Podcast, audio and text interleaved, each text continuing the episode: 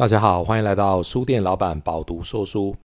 书店老板今天要分享的书呢是《多一法则》，它的这个原文书名是《The Power of One More》，破解吸引力法则，打造原子心态，迎接复利人生的幸福指引。其实你已经是最好版本的自己了，需要的只是再多一点。多一法则是个即将永远改变你人生的革命性策略。那这本书呢，它在美国 Amazon 跟华尔街日报呢是畅销书，在台湾呢是由读书共和国的堡垒文化所出版。那这本书的作者是艾德麦莱特 （Ed Mylett）。那这本书呢，它是 Ed 所出版的第二本书。作者在前言说，《多一法则》这本书呢，是他三十多年来研发的结论结晶。那这个说法呢，大概就是作者他三十几年来个人的生活哲学的一个大成。书店老板呢，觉得这一本书呢，它是适合想要在更上一层楼，但却一直停留在原地的人做阅读。那如果各位听众你有类似的状况呢，其实书店老板很推荐你看这一本书。那如果你希望自己可以过得更好，或或者是成为一个更好的人。但是却迟迟无法踏出那一步的话呢，也非常适合来看这一本书哈，因为这本书呢，它可以教你从心态上，从设定目标上，一步一步完成，说服自己，让自己踏出那一步，变成一个更好的人。那因为这本书呢，它叫做多一法则 The Power of One More，所以作者 Ed 呢，在这一本书里面呢，他讲述了很多种不同的 One More。这本书总共分成十九个章节，所以它等于是讲了十九个不同的 One More，包括在一个身份，再试一次，再一份情绪，再一段关系，再一个梦想，再问自己一个问题，再一个目标，再一个高一点的标准，等等的。那书店老板呢，在今天的节目里面呢，会分享其中两种的 One More。首先要分享的是，在一个身份，在这本书呢，他一开始有提到一个新的概念，叫做身份以及恒温器的概念。那所谓的身份呢，就是相信自己所拥有的价值。这个价值呢，这个身份呢，也就是你的恒温器。我觉得这个观念还蛮新的吼。那意思就是说，你是一个恒温器的话，如果你恒温的这个温度可以越高的话，你能够承担的责任就更大。你也就能够做更多的事情。那你有了这个身份，有了这个恒温器以后呢，你需要的是一份叫做自信。那自信呢，在作者的定义，自信就是实践身份的手段。所以你自己本身是一个身份，你是一个恒温器，你必须要有自信，才能够实践你的这一个身份的这个设定。所以呢，你要有自信的话呢，你就可以乐观的采取行动。那因为这本书它一直在讲的是 one more 的概念哦，所以乐观的采取行动这件事情是很重要的。那作者也特别提到，就是有些人会把自信、身份跟财产连在一起，认为越有钱就越自信哦。但是事实并非如此，因为我们知道，像财富这件事情，它是相对的，但是它不是绝对的。但是呢，每个人可能财富相比有高低，但是从作者的角度来阐述呢，每一个人其实都可以拥有自信。那这个自信呢，是绝对的，跟相对的财富多寡是没有关系的。那接着呢，作者他提出一个非常创新的一个想法哦，事实上这个说法呢，也是这个我之前在其他的书里面都没有看过的。作者提出了一个叫做母体的一个系统的概念。母就是母亲的母，体是身体的体，母体。那母体的这个英文呢，是所谓的 RAS 三个字的缩写，吼，它的全名叫做 Reticular Activating System。那翻成中文的话，叫做网状活化系统。那作者呢，他阐述所谓的母体，吼，也就是 RAS 网状活化系统呢，他是说呢，你可以把这个母体看作是一个过滤器。他会将生活中最重要的事在你眼前揭露，如此一来，你就可以创造自己的现实。我一开始在看这本书，其实我看第一次看到这一段的时候，我其实没看懂。后来才知道呢，其实作者呢，他是这个《Matrix》就是《骇客任务》这一部电影的粉丝。那其实母体这个概念呢，是他呢融合了自己的想法以及电影里面所呈现的概念而提出。所以他的意思就有点像是我们每天看到的现实呢，是一个客观的现实。但是呢，在你的眼中，在你的心里，它会呈现出什么样一个主观的现实？这个跟你的母体，也就是所谓的 RS 系统呢，设定是有关系的。所以作者呢，他提出一个想法，就是你可以试着反复的想象跟思考一件事。当你反复的想象跟思考呢，你的母体就知道应该要听到什么，或者是寻找什么。或者是感受到什么？因为我们的身体是一个受器嘛，吼，就是受是这个接受的受，器是机器的器，身体是一个受器。我们每天呢，其实接受到很多外在的这个刺激。那你的母体呢，事实上是一个过滤器，把什么样的刺激呢，可以呈现在你的眼前，可以让你感受得到这一件事情呢，给提供出来。那当你的母体呢，接受到你的反复的想象跟思考之后呢，这个时候呢，这是作者说的哦，他说，当做到这一件事情的时候呢，你的这个世界就会变慢，就像是骇客任务里面的子弹时间，然后你就会找到方法。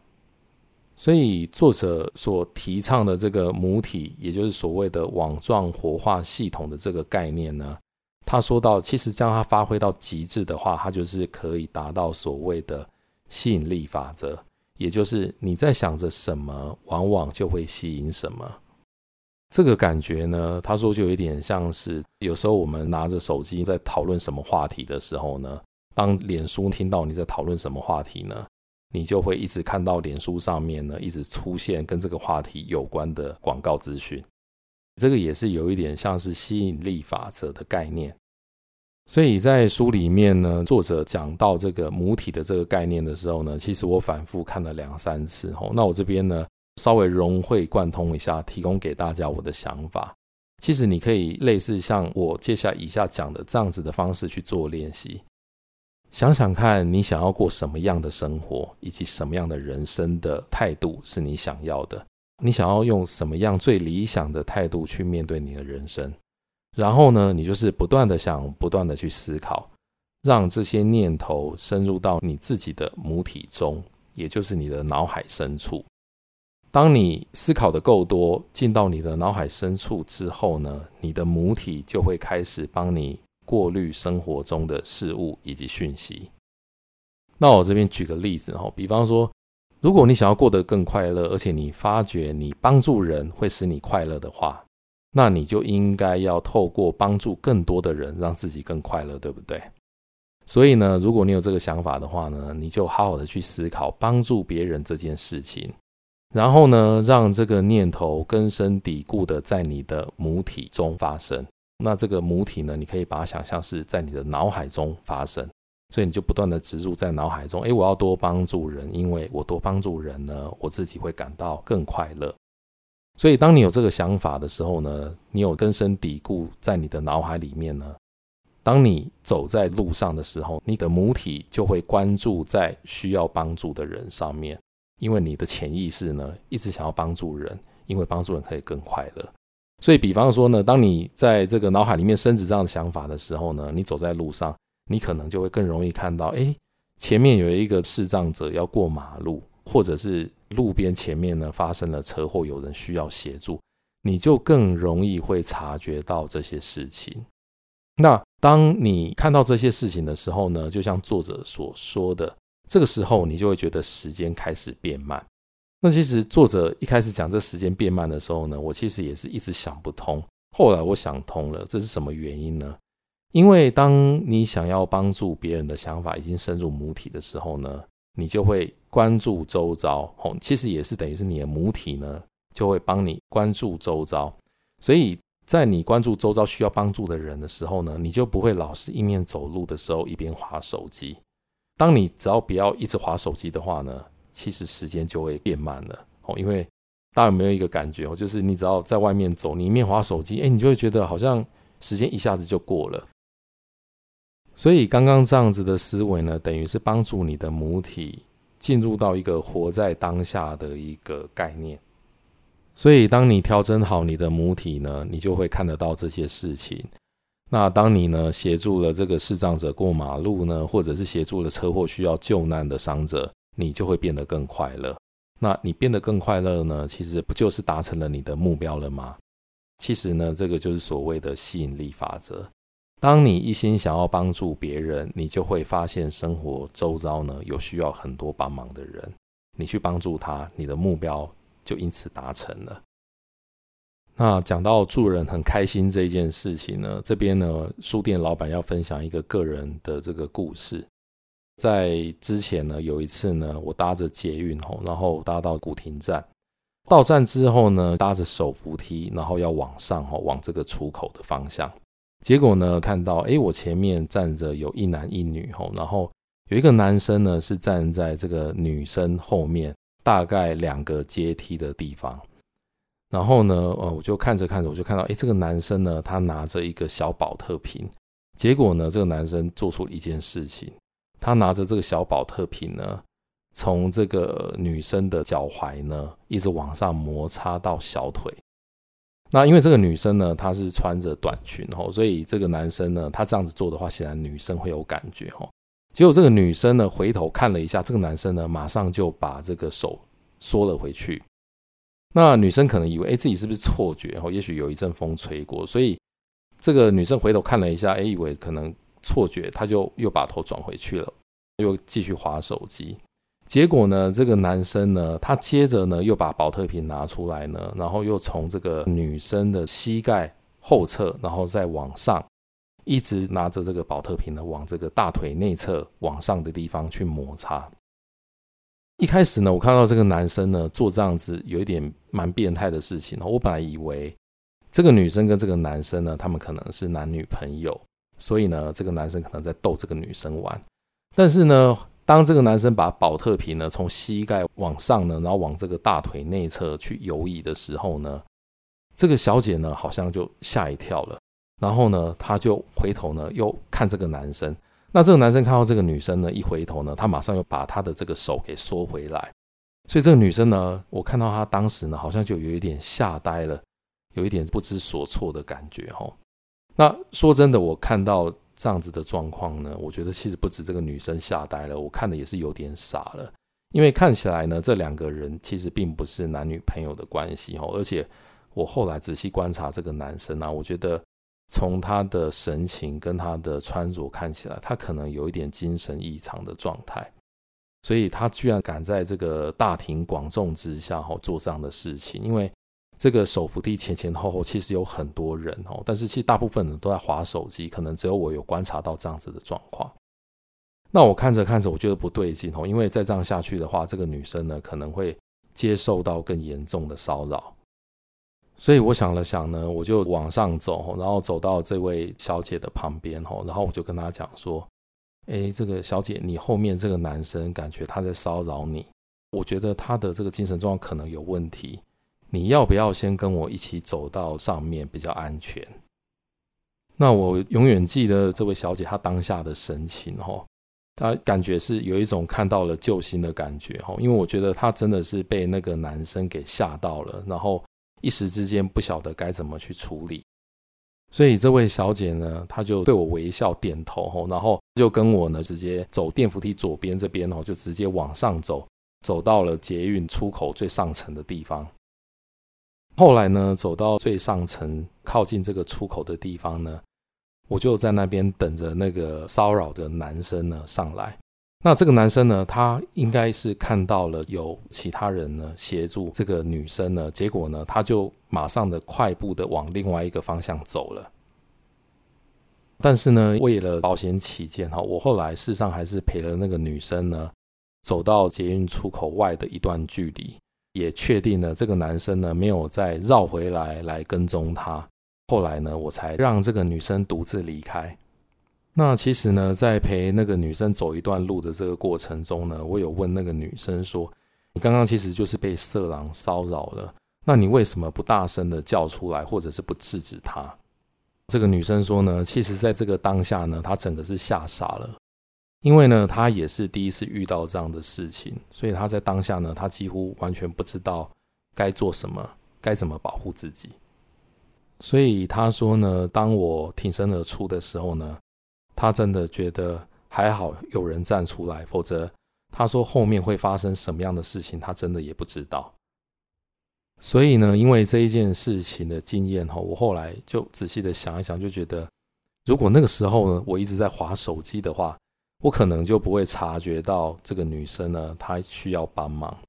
那如果没有出手协助的话，其实后面真的搞不好会发生更严重的事情。所以有的时候一念之差呢，可能是可以拯救一个人的。所以呢，大家千万不要小看帮助别人的想法。它的力量呢，可能是比我们想象中要来的大很多。好，那有点离题的小故事讲完，我们再回到多一法则这一本书。那接下来呢，想要再跟大家分享作者所提到的，在一个目标跟高一点的标准。作者在书里面提到，当我们要设定目标的时候，最好是在我们处于身心灵巅峰状态的时候设定目标。同时呢，在设定目标的时候，要以终为始。比方说，你的年度的目标是什么？那你就要把这个目标呢，break down 到这个月、周、日、小时，也就是把这个目标呢，从大目标切成中目标，再切成小目标，一点一点的做改变。这个呢，它其实跟原子习惯的这个概念呢是一样的。那作者他同时也举例吼，他每年呢都会想一个词作为新年目标的主题，确保呢自己一直都有新的目标，设法去达成。那这个达成的方式呢，其实就是透过像刚刚提到的原子习惯的方式。举个例子，比方说，诶，如果你今年的目标是减重的话，那么你应该要具体的写下你目前的腰围是多少，那你理想的腰围是多少。目前的体重是多少？那你想要减掉多少的重量？甚至呢，可以细到连胆固醇的数字啊、血压的数字都要设定目标。那作者说呢，设定目标的原因就是要确保自己呢，要有一个认知，就是所谓的“一就是一”，没有任何模糊的空间，也没有商量的空间。当你设定了目标之后，你要达成哦，那这个作者就提到。你有了目标之后呢，你就要为自己定一个再高一点的标准。那他说呢，这个目标跟标准的差异呢，就是什么呢？就是标准是达到目标的原子习惯，所以你有了这个目标，你就要把你的这个目标呢 break down 成标准，这个标准呢，透过原子习惯去达成。那作者提到吼，就是制定更高标准的九个方法。那这边呢，我大概跟大家分享一下。第一个呢，就是理解你的为什么，我为什么要达到这个标准呢？第二呢，是把更高的标准分解为详细可实现的步骤。这个就是刚刚提到的，变成原子习惯去实践。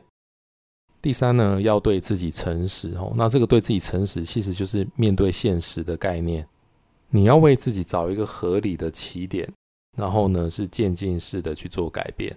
举个例子，如果呢你体重超重哦，假设有一百公斤的话，那以一个一百公斤的人呢，如果想要减肥的话，你千万不要立下一开始每天要跑十公里的标准，因为这个对自己可能就会有一点不够诚实。因为呢，其实任何一百公斤的人呢，如果他平常没有运动习惯的话，是很难一开始每天就要跑十公里去减重。在第四点呢，就是在不擅长的领域要寻求帮助。一样用刚刚减重来做例子的话呢，如果你平常并没有运动或者是这个重量训练的习惯的话，那么你应该就要找教练指导你。这个其实也是一种对自己所不足之处呢。要诚实面对，然后该寻求帮助的时候就要寻求帮助。那第五项呢，是利用科技来制定跟维持你的新标准。例如呢，你可以用手机拍摄你体态渐渐改变的样子，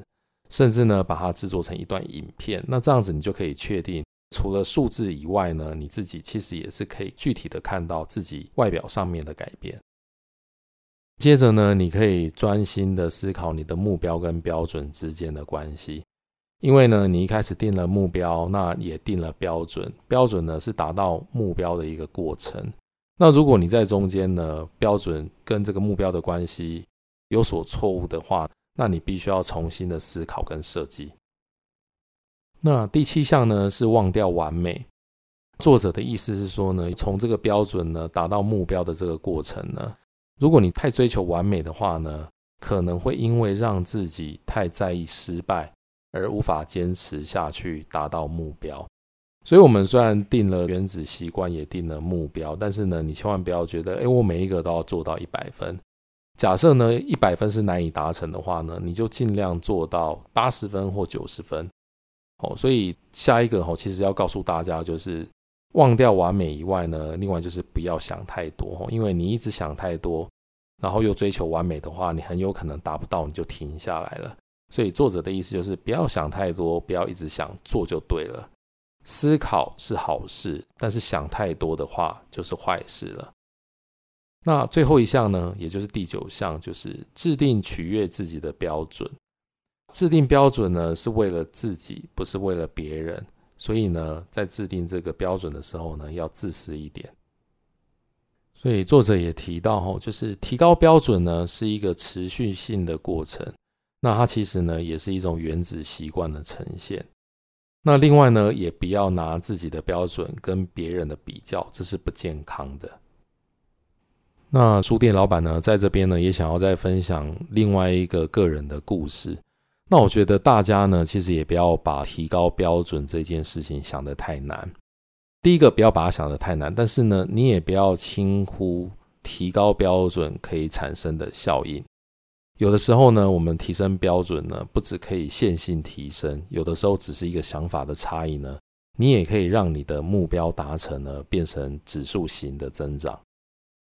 那我这边呢，举一个蛮有趣的，也是我个人的故事吼，就是。我个人本身长期呢都有捐血的习惯，因为呢，我觉得捐血呢是一个很好的事情，吼，很简单，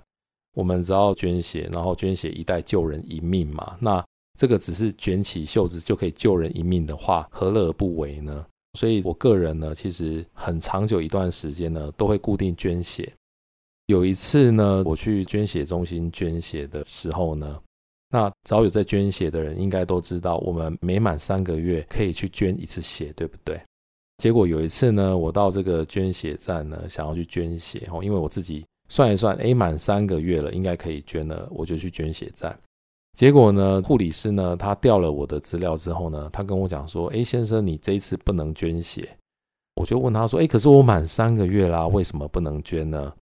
后来呢，这个护理师才跟我解释哦，他说。以男生来说呢，其实规定上一年只能够捐三次，或者是一千五百 CC，这个是为了保护捐血者的身体健康的关系。那因为呢，它的标准规定就是一年只能捐三次或五百 CC。那因为我每次捐呢，我都是捐五百哈，所以捐了三次呢，其实这个 quota 就满了。但是呢，因为我人都去了嘛，我都觉得我都特别跑一趟想要捐血，然后所以我就。这个也算是一种这个 one more 的一种实现哦，我就问护理师说：“真的无法通融吗？我真的无法再多捐一次吗？one more 可不可以这样子哦？因为我跟护理师说，我觉得我还蛮健康的，血应该是够的哦，再多捐一次 one more 应该没有问题。所以大家有没有发现，当我有这个想法的时候呢，其实我已经在为我自己呢捐血救人这件事情。”设定更高的标准哦，就是一般人只能捐三次，我想要设法说服护理师，让我一年可以捐四次这样子。所以我这边哈，就是想要特别呼应一下这本书里面所提到的这个吸引力法则哦，就是我想要多捐血救人的这一份善心呢，也吸引到护理师呢，他有了新的想法帮我解套。那这个护理师说呢，哎，先生，你这一次哦是按照规定的话是不能捐血的。那呢，我们必须呢得按照规定走哦，所以实在是没有办法通融，再让你呢一年可以再多捐一次，捐第四次哦，这个的确是没有办法的。但是呢，我告诉你哦，就是其实呢，除了捐血以外呢，还有另外一种捐血的方式，叫做分离术捐血。也就是你其实可以捐血小板。那捐血小板这一件事情呢，它其实间隔只要两个星期以上就可以再捐一次。所以呢，以捐血来讲，一年最多只能够捐三次或者是一千五百 CC。但是如果你捐血小板的话呢，你这么乐于助人的话呢，你一年最多可以捐二十四次。那当然了，我听到这个护理师这么说，当然就说，哎，那没问题啊，立马挽起这个袖子，吼，直接就开始捐这个血小板。那结果呢，就是从了这一次经验之后，我就开始大概每隔二到三个礼拜呢，去捐一次血小板。所以大家有没有觉得吸引力法则这件事情是真的存在的？当你一心呢想要帮助别人，然后想要为这个社会做一点事情的时候呢，别人也会帮你设法达成。那再回过头来看这件事情的结果，就是原本呢，书店老板呢本来只是想要可以破例一年捐四次血，结果呢，最后因为这个护理师的帮忙呢，让我变成一年最多可以捐二十四次的血小板。所以呢，我的目标本来是一年四次，结果呢，我最后达成的目标是一年二十四次。足足提升了六倍以上。那如果跟原本的限制一年只能捐三次来讲的话呢，是成长了八倍，是二的三次方。所以呢，我现在去捐血小板的时候呢，我的快乐也是随着这个次数呢指数型的增长。从一年呢可以救人三次呢，变成一年可以救人二十四次，这种感觉是不是非常的美妙呢？另外呢，这边还要再分享一个最有趣的附加效果。大家知道，其实我们通常一般去捐血的话，其实可能大概捐个十分钟就可以捐完哦。那其实呢，捐血小板呢，因为它必须要透过一个类似一个体外的血液的循环机呢，去过滤你血液中血浆跟血小板。所以呢，每次去捐血小板的话呢，它每一次的流程大概都需要两个小时以上的时间。那大家知道，其实有时候我们平常工作很忙，像书店老板有时候要顾店啊，然后还要到网络上面啊去回复一些留言等等的，其实还蛮忙的。所以有的时候呢，其实真的看书的时间呢有一点少。那因为呢，每次去捐血小板呢，一次都需要两个钟头，所以我后来就发觉，哇，这个老天爷在对我太好了哦！因为在捐血小板的时候呢，因为手臂一直要跟血液的体外循环机呢插着，也不能动。所以呢，你等于每一次捐血小板的时候呢，都两个小时的时间呢，可以一面捐一面看书，这是多好的事情哦！就是我们在做这件事情的时候呢，可以同时救人一命，还可以同时强迫自己阅读，然后增加内涵。而且呢，我每次去捐血小板看完的书呢，看完之后呢，还可以做成大家现在听的这个说书的节目，还可以把知识分享出去哦。是不是一举多得？然后呢，还有什么好处呢？One more，我再多讲一个捐血的好处。我发现呢，当我每次捐完血之后呢，去大吃大喝，也觉得比较不会这么的内疚。因为呢，捐了血之后，总是觉得哦，好像要大吃大喝，补充一下身体的营养。那因为你捐了血去大吃大喝之后呢，你也觉得，哎，我好像感觉很对得起这些吃下去的这个食物。